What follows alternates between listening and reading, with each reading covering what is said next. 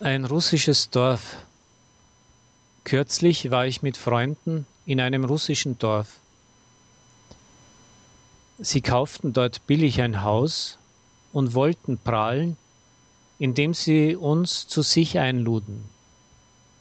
Wir fuhren gerne dorthin und verbrachten die Zeit dort gut.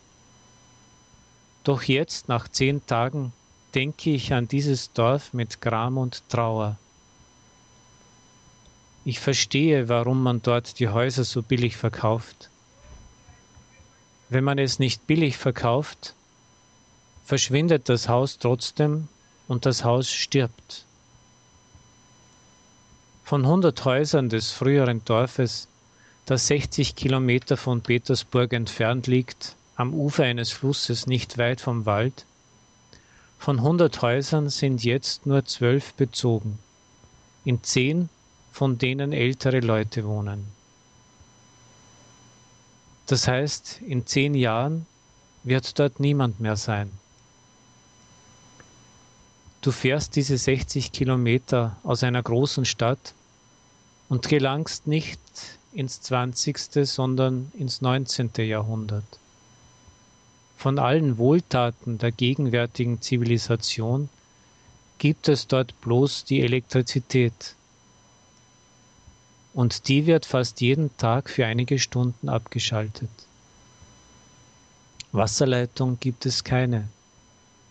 Das Wasser nimmt man aus einem alten Brunnen oder aus dem Fluss. Dort wie da ist das Wasser schlecht mit einem Geruch. Deswegen bringen meine Freunde zum Trinken das Wasser in großen Flaschen aus der Stadt mit. Gas gibt es auch keines, obwohl Gazprom fast halb, fast halb Europa mit Gas beliefert. Aber für seine Dörfer reicht das Gas nicht, weil du viel Profit von einem Dorf nicht erhältst. Der Asphalt endet zehn Kilometer vor dem Dorf, so dass man bei schlechtem Wetter bis zum Dorf mit dem Auto nicht fahren kann. Natürlich funktionieren Handys hier praktisch nicht. In der Nähe gibt es keinen Signalmast. Auch das einfache Telefon gibt es nicht, weil es für Fernmeldetechniker nicht rentabel ist, eine Leitung für zehn Häuser zu verlegen. Und selbstverständlich gibt es kein Internet.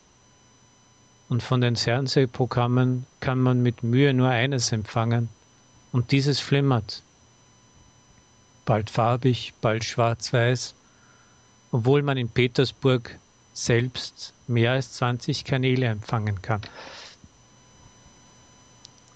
Ja, für dieses Dorf gäbe es kein Überleben, wenn sich nicht solche Enthusiasten des einfachen dörflichen Lebens finden oder finden würden wie meine Freunde.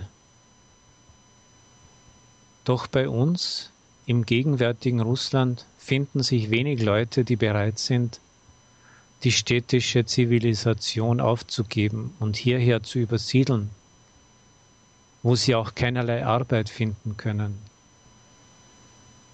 Und wenn jemand auch ins Dorf fährt, dann nicht für immer, sondern so fürs Wochenende oder für ein paar Tage. Mit solchen Landhausbewohnern kann trotzdem ein Dorf nicht überleben. Ich las in einer Zeitung, dass in den letzten zehn Jahren ungefähr 10.000 Dörfer von der Karte Russlands verschwunden sind. Und das ist eine Tatsache, vor der man nirgendwo hinlaufen kann.